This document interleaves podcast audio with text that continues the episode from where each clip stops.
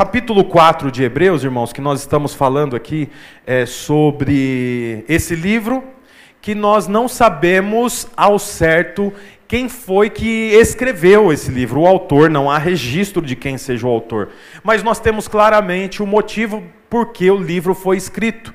E o livro foi escrito porque havia muitos convertidos ao cristianismo que estava recuando por conta do medo de ser assassinados. Aqueles que têm participado do nosso culto já sabem muito bem do que eu estou falando, porque eu venho explicando isso já há três domingos e nós vamos continuar por mais alguns domingos. É, portanto, eu quero continuar aqui a leitura do capítulo 4 e eu queria que você observasse aí o versículo 1. Diz assim: Visto que nos foi deixado a promessa de entrarmos no descanso de Deus, que nenhum de vocês pense que falhou pois as boas novas foram pregadas também a nós, tanto quanto a eles. Mas a mensagem que eles ouviram de nada lhe valeu, pois não foi acompanhada de fé por aqueles que ouviram. Então, o que está acontecendo aqui? O nome do livro é Hebreus, porque ele faz referência, principalmente, aos hebreus que saíram do Egito, estavam andando até chegar em Canaã. Por esses 40 anos, o nome dos judeus era Hebreus, descendente de Eber. Quando eles entraram em Canaã, o nome desse povo foi alterado para judeus. Mas o livro de Hebreus faz referência exatamente a esse povo hebreu, fazendo comparação com o povo atual do livro. O livro foi escrito aproximadamente 80, 90 anos depois de, da morte de Jesus. Então, é, por muitas vezes nesse livro de Hebreus há a comparação entre os hebreus que saíram do Egito e estavam indo para Canaã e os hebreus que estavam vivendo a perseguição atual nessa época 90 depois de Cristo. Nesse capítulo 4, o autor faz uma comparação. Qual comparação? Ele diz: Olha, não seja incrédulo, como os seus antepassados foram incrédulos na saída do Egito em direção à terra prometida. Esses hebreus atuais, o qual nós estamos lendo aqui, eles eram praticantes de uma religião, a religião judaica. Você sabe, a religião judaica, ela não é de toda errada. A religião judaica, ela foi boa até a vinda de Cristo. Porque ela deveria ter deixado de ser conhecida como judaísmo e deveria ser conhecida agora como cristianismo. O judaísmo deveria mudar agora e entender que Cristo veio. Portanto, o judaísmo deveria se tornar o cristianismo, mas não foi o que aconteceu. O judaísmo continuou existindo paralelo ao cristianismo. Então teve um grande problema, porque alguns judeus se converteram ao cristianismo. Ou seja, eles deixaram as práticas da lei e entenderam que Jesus era o cordeiro que remia o pecado do povo. Enquanto os judaizantes praticavam a morte de animais, derramamento de sangue de animal para purificação dos pecados, os judeus que convertiam ao cristianismo abandonavam a prática judaizante, da, da, da, do cumprimento das leis. Então, aquela, aqueles homens e mulheres que abandonavam o judaísmo e iam para o cristianismo, eles começavam a ser perseguidos pelos judeus, que eram convertidos ao judaísmo. Apesar do nome ser similar, judeu é os, o povo participante da nação de Israel. Judaizante são os judeus convertidos à religião do judaísmo. Então os nomes são parecidos: judeu, judaizante e judaísmo, mas são três coisas diferentes. Judeu é quem nasceu na nação de Israel, descendente de Abraão, Isaac, Jacó e assim por diante. São judeus. Judaizante são aqueles que praticam a religião judaica. Deu para entender? Portanto, a religião judaica ela era ok até a vinda de Jesus. Quando Jesus veio, a religião judaica deveria deixar de ser judaica e começar a ser cristã. Porque eles obedeciam o Velho Testamento, mas agora Cristo veio e a nova aliança estava sendo concluída, ou melhor, construída. Bom, quando os judaizantes convertiam ao cristianismo, sofria perseguição. O que, que o autor de Hebreus está dizendo no capítulo 4? Olha, há um descanso para vocês. Há um descanso. Vou ler o versículo 1, 4, 1. Coloca na TV, por favor. Temos, tá, eu estou lendo a versão NVI, tá? É, temos, pois, oh, perdão, visto que, é que eu tenho riscado aqui, tem uma outra versão, eu vou ler na versão NVI. Visto que nos foi deixado a promessa de entrarmos no descanso de Deus. Então o autor dos Hebreus está dizendo que, olha, há uma promessa que o tempo de perseguição, o tempo de dureza, não será eterno, nós podemos entrar no descanso do Senhor. Há um descanso, há uma promessa de descanso.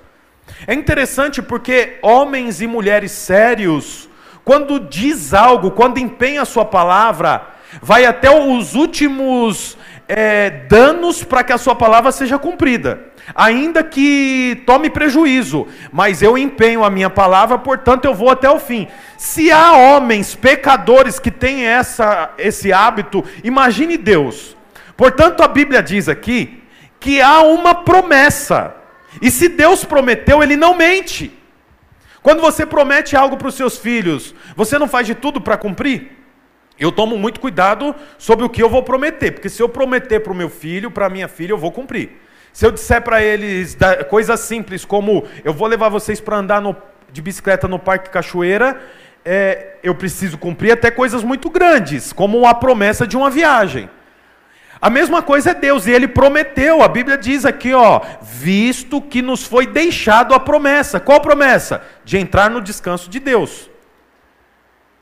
Então existe uma promessa. A pergunta aqui, a interrogação é o seguinte: se há uma promessa, de entrarmos no descanso, porque alguns crentes não entram no descanso do Senhor. Por que, que nós pregamos aqui insistentemente sobre descanso? Temos canções que cantamos sobre descanso, descansar no Senhor. E por que, que muitas vezes nós não, em, não adentramos no descanso do Senhor? A resposta está aqui também. A primeira resposta está lá, olha o versículo 2. Pois as boas novas foram pregadas também a nós tanto quanto eles. Eles são os hebreus que saíram do Egito e estavam indo em direção à terra prometida. Mas a mensagem que eles ouviram, ouviram de nada lhe valeu. Pois não foi acompanhada de fé por aqueles que ouviram. Então, olha, por que, que há uma promessa do descanso do Senhor para mim e para você? Quantos creem que tem uma promessa de descanso? Você crê nisso? Amém? Por que, que nós não conseguimos entrar no descanso do Senhor? Por que, que há tantas lágrimas? Por que, que há tanto sofrimento? Por que, que há tanta ansiedade? Por que, que há tanta insegurança? Por que, que há tantos problemas no casamento e isso me impede de descansar? A resposta está aqui comparada aos hebreus que saíram do Egito. Eles ouviram a palavra, mas não atribuíram fé. Olha, 40 anos no deserto, irmãos, 40 anos andando, não tinha muita coisa para fazer no deserto. Eu imagino que constantemente havia pregações. Moisés ensinava, eu imagino não, a Bíblia diz, né? Havia cinco tipos de sacrifício para fazer a vontade de Deus. Então pecava, levava um animal, ouvia uma palavra, uma pregação. Tinha o tabernáculo. Tinha um lugar onde sacrificavam o animal. Eles colocavam o animal, descia fogo do céu e consumia o animal. Eles ouviam a palavra e não só ouviam, viam. Via água saindo da rocha, via o mar vermelho se abrir. No meio do deserto aparecia um lugar que era lindo, com 70 palmeiras e, e um, um lago para eles se banharem. No meio do deserto, um oásis. Né? Então, eh, chovia pão para eles comer. Não podia guardar o pão de um dia para o outro, porque todo dia tinha pão novo. Mas a Bíblia diz aqui que, ainda que eles estavam expostos à palavra, eles não atribuíram fé. Está aí a grande diferença. Tá aí o grande problema porque tantos cristãos vivem uma vida cristã derrotada. Triste. Não tem prazer, não tem satisfação. Sempre ir para o culto vai arrastado, orar é arrastado, ouvir uma canção é arrastado, tudo é arrastado, tudo é difícil, tudo é doloroso. A vida com Deus é tão difícil, meu Deus, eu queria tanto pecar, fumar uma maconha, ai que vontade de fumar uma maconha mas eu não posso, não posso, não posso. E beber, nossa, uma vontade de encher a cara de sair na balada, beijar muitas bocas. Nossa, que absurdo. Ai, meu Deus. As pessoas saem na balada para quê? Para jogar taso? Ai, que vontade, que você vive uma vida de tristeza, de chateação. Por quê? Porque estão expostos à palavra, mas não atribuem fé. Olha a resposta. É engraçado que se a gente for avaliar a vida de Saul, eu amo falar sobre isso. Vocês já me ouviram falando sobre isso. Davi vai lá, mata Golias, o primeiro homem que Davi matou. Saul era rei já por alguns anos e ele liderava com empenho é, batalhas. Mas nesse dia que Davi venceu Golias, ele volta com Davi abraçado e passa pela cidade. Quando ele passa pela cidade, as mulheres saem das suas casas, e a Bíblia diz as mulheres de toda a cidade, e elas cantavam. Lembra a música que elas cantavam? Saul matou mil, mas Davi matou dez mil. A Bíblia diz que nessa hora, Saul falou: Eu preciso matar Davi. Porque se já deram a ele o re... se já deram para ele a glória Vão dar mais o quê? Daqui a pouco eles vão colocar ele como rei no meu lugar. É engraçado que Saul já tinha feito muitas coisas. E Davi tinha matado apenas um homem. As mulheres viram de forma errada, tiveram a interpretação errada.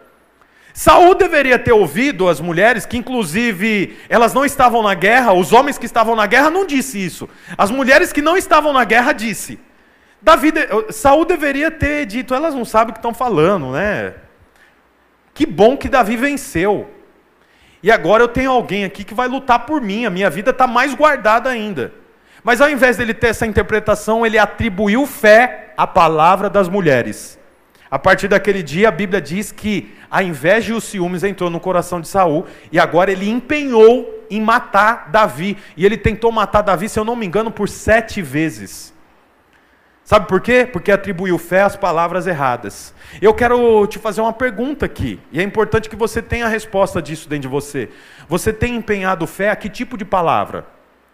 Porque se você atribui fé, mas você atribui fé às palavras erradas, você não vai avançar. A Bíblia diz: há uma promessa. E se Deus prometeu, Ele não é homem para mentir e Ele é fiel para que cumpra a promessa. Qual é a promessa? Há um descanso para você ser inserido. Há um descanso. Há um descanso para você ser inserido. Você sabe, o descanso é interessante, porque as coisas podem não estar indo como você gostaria que fosse, mas ainda assim você descansa. Essa é a paz que excede o entendimento humano. Não é isso que a Bíblia diz? Há uma paz que excede o entendimento humano. Exceder é o que? Passa. O entendimento humano fala, mas como você pode estar tranquilo diante disso? Mas você está descansado. Por quê? Porque é a paz que excede o entendimento, é o descanso do Senhor. Como que eu não entro no descanso do Senhor? Não atribuindo fé. Eu estou exposto à palavra, eu estou exposto ao culto, eu estou exposto a mensagens que eu ouço no YouTube, mas eu não atribuo fé. Olha o que diz a continuação. Vamos pular aqui, porque naturalmente eu não vou falar do capítulo todo, mas eu quero ler a partir do versículo 9 a continuação. Diz assim, ó: Assim, ainda resta um descanso sabático para o povo de Deus. Pois todo aquele que entra no descanso de Deus também descansa das suas obras, como Deus descansou das suas. Portanto, esforcemo-nos para entrar nesse descanso, para que ninguém venha a cair seguindo aquele exemplo de desobediência. Olha só, há uma promessa de descanso e a promessa de descanso não há de se cumprir na vida daqueles que não atribuem fé à palavra. A pessoa pode estar exposta à palavra, semana após semana, dia após dia, mas ela pode não atribuir fé. Se não atribuir fé, não alcança o descanso. O segundo ponto importante é que ninguém alcança descanso se estiver vivendo na desobediência, que foi exatamente o que aconteceu com os hebreus que saíram do Egito e estavam indo em direção à terra prometida. Eles desobedeceram, é o que a Bíblia diz aqui, ó. Esforcemos-nos para entrar nesse descanso, para que ninguém venha cair seguindo aquele exemplo. Qual o exemplo? Exemplo dos hebreus que saíram do Egito. E qual exemplo eles deixaram? O exemplo de desobediência. Não há descanso para filhos desobedientes. Não há descanso. Você pode ouvir a palavra, você pode ofertar, você pode dizimar, você pode não falar palavrão, você pode fazer tudo correto, mas assim, a desobediência não está em seguir uma cartilha.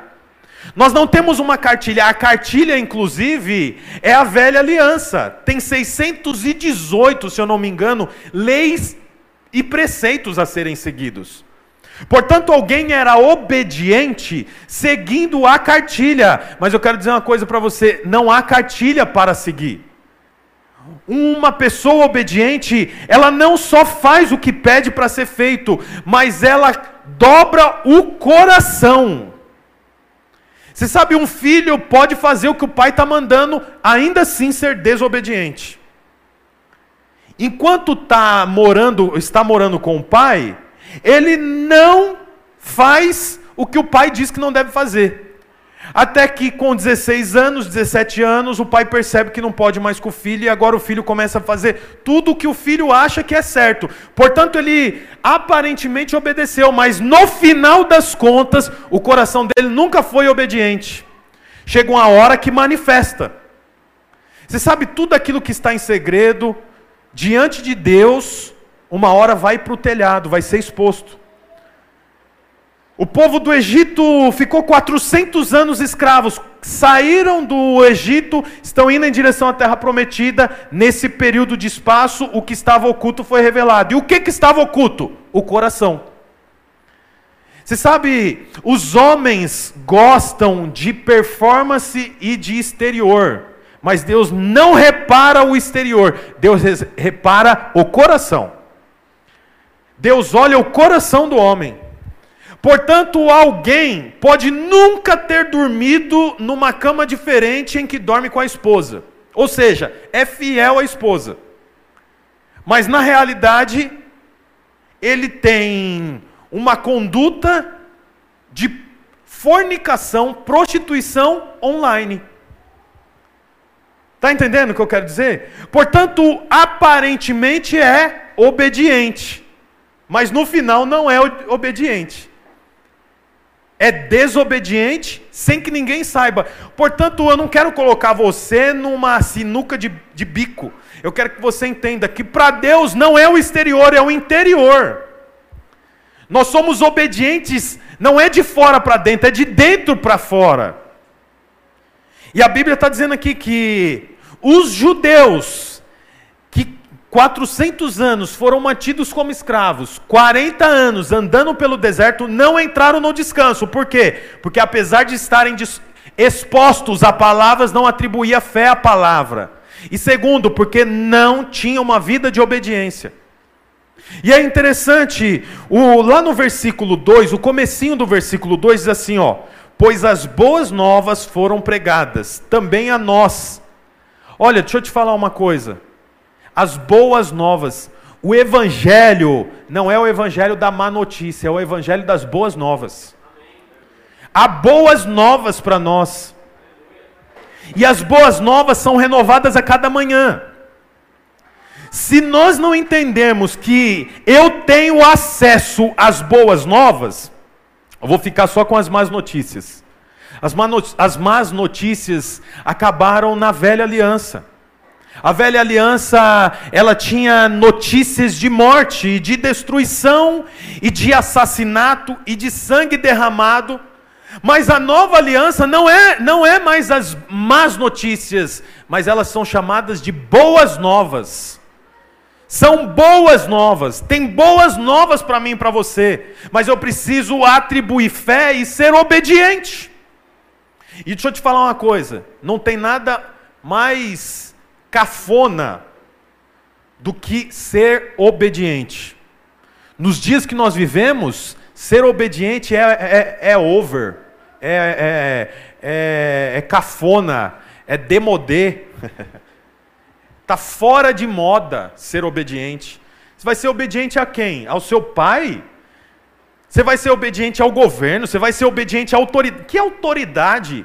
Quem que é autoridade? Imagina, não existe. É a anarquia estabelecida. Eu quero dizer para você, não é isso que a Bíblia prega. A Bíblia pega sobre um, em primeiro lugar, não é democracia, é teocentrismo. Não é, é não é egocentrismo é teocentrismo, não é o homem no centro de todas as coisas, é Cristo no centro de todas as coisas, é isso que é evangelho. O evangelho não é o homem no centro de todas as coisas declarando o que quer. Você sabe, nós estamos vivendo numa época de egocentrismo é a minha felicidade, é a minha satisfação, é o meu desejo, é a minha segurança. Isso é um ataque frontal à palavra, porque a palavra não é egocêntrica, a palavra é cristocêntrica. É Cristo no centro de todas as coisas. Portanto, nós devemos sim obedecer a Deus e ao que ele diz, e principalmente a sua palavra. Olha o versículo 12. Pois a palavra de Deus é viva e eficaz por que, que a palavra é viva? Porque ela carrega dentro dela vida. Ela carrega vida dentro dela. Por isso que é uma palavra viva. Ela é viva, é eficaz e mais afiada que qualquer espada de dois gumes. Quer dizer, ela corta mais do que espada, ela fere. Ó, deixa eu te falar uma coisa, olha aqui para mim. A palavra fere mais do que uma espada. Por que, que ela fere? Porque o homem está pronto a seguir a sua mente. Quando a palavra vem e diz o contrário, ela fere. A palavra, ela cutuca. Sabia disso? A palavra cutuca. A palavra, ela vai de encontro com o homem, por isso que ela é viva.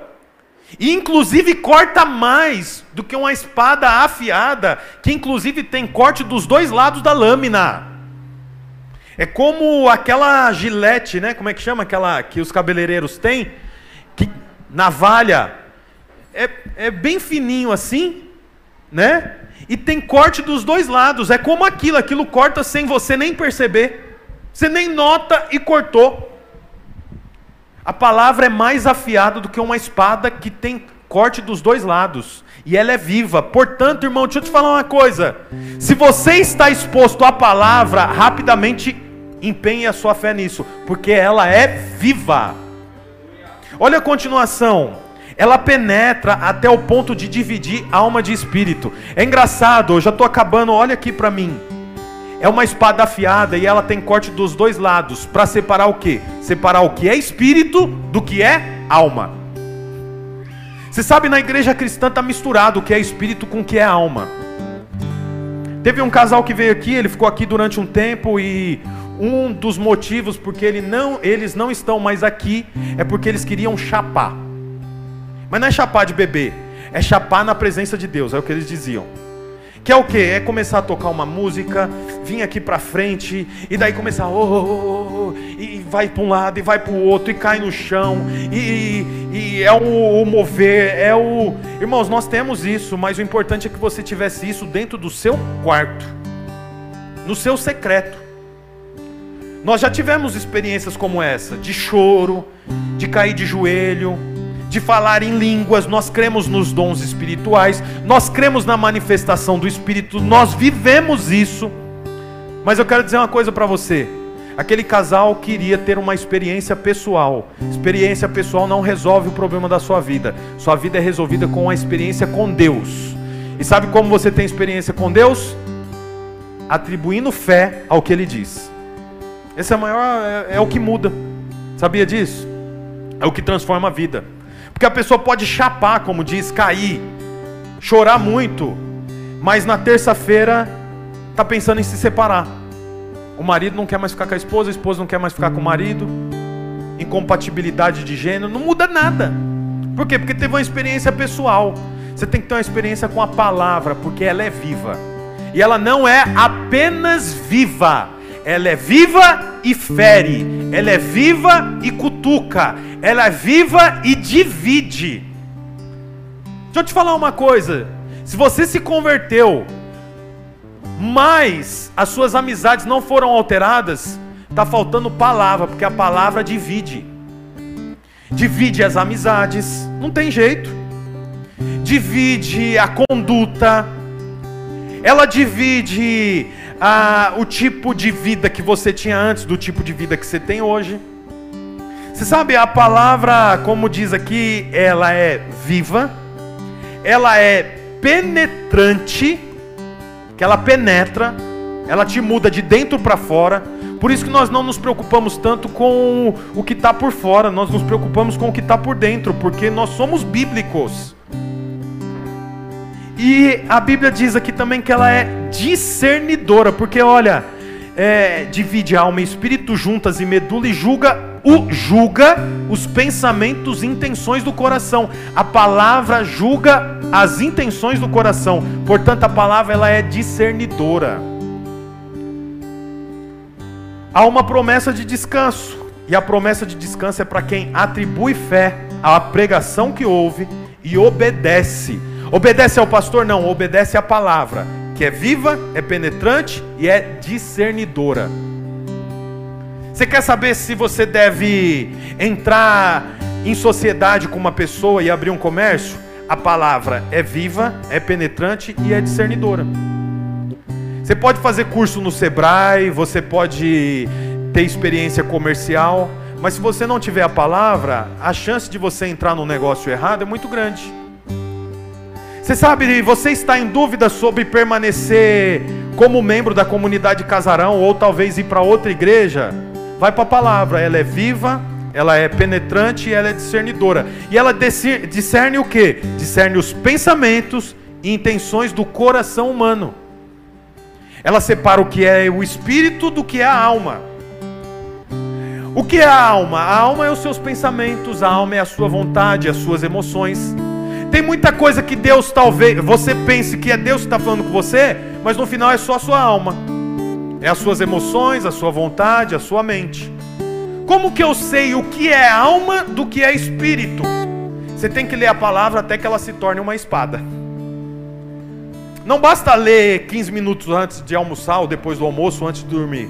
Você tem que ler até que ela se torne uma espada, até que ela separe o que é alma do que é espírito. Você está pensando em se separar da sua esposa, separar do seu marido? Aí o que, que eu faço? Eu vou fazer é, aquele negócio de casais? Terapia de casais. Faça, não tem problema nenhum. Super é, endosso. Mas mais do que isso, vai para a palavra, porque ela é viva, é penetrante e é discernidora. Ela vai separar o que é alma do que é espírito. Quantas vezes você já não ouviu uma Vou melhorar a frase. Quantas vezes você já não sentiu um impulso para fazer algo, ou você sentiu um repulso para não fazer algo? Você já sentiu isso? Tá tudo bem, daqui a pouco você sente um impulso, faz. Fala, compra, vende. Ou outras vezes você já sentiu uma repulsa, não faz, não compra, não venda. Ontem um, no casamento, um casal um, um rapaz veio falar comigo e ele falou: Pastor, a minha esposa estava com dor de cabeça e eu fui pedir um remédio para ir para os garçons aqui. Falei: Vocês não tem um remedinho é, aí da equipe para mim, para para minha esposa? Ela está com dor de cabeça. E aí a, a moça com a bandeja cheia de refrigerante falou assim: Eu não tenho remédio, mas eu posso orar por ela. Ela não é do casarão, é uma moça, estava trabalhando. Sabe o que é isso? É um impulso. Impulso para fazer algo. Tem hora que você sente impulso para fazer, tem hora que você sente impulso para repulsa para não fazer. Como que você sabe se você está sentindo um impulso e esse impulso é da sua alma? Esse impulso é da sua mente, esse impulso é da sua emoção, esse impulso é da sua vontade, ou esse impulso é o espírito? Como que você sabe? Aqui, ó. A palavra ela é viva, penetrante e discernidora. O grande problema é quando eu faço algo sem passar pela palavra. Porque aí eu estou correndo o risco de não entrar no descanso. Porque há um descanso, é uma promessa. O descanso é para quem? Para quem ouviu as boas novas e atribuiu fé e foi obediente. Ah, não, eu não vou mais na igreja. Por quê? Ah, nada acontece, as coisas não vão para mim.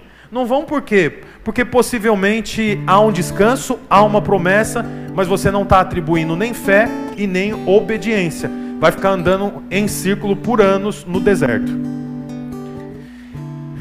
Os homens que saíram do Egito e morreram no deserto foram salvos? Foram salvos. Eu creio que eles foram salvos mas não entraram no descanso. Tem um monte de crente que vai ser salvo, mas não vai entrar no descanso, porque ainda que está exposto à palavra, não atribui fé. A salvação não é alcançada pelas obras. A salvação é um dom gratuito. Se é gratuito, eu não preciso fazer nada para alcançar, eu preciso apenas crer. Se eu creio, eu sou salvo. Mas e o descanso? O descanso precisa se esforçar, como o texto diz. Esforcemo-nos para entrar no descanso. Esforçar fala de uma força, há uma obra para ser feita para você entrar no descanso. A salvação é gratuita, é gratuita e você já tem, você é salvo. Há um espaço para você no Senhor. Na verdade, você é, não está aguardando a salvação, você já está salvo. Mas e o descanso? O descanso é para quem atribui fé à palavra que é exposto. Queria que você ficasse de pé no seu lugar. Em nome de Jesus que você possa atribuir fé às palavras que você ouve semanalmente. Se você, bom, feche os seus olhos. Eliel tem uma canção. És minha vida, Jesus. És meu amigo. É por isso que eu te amo, eu amo a tua palavra e a tua vontade.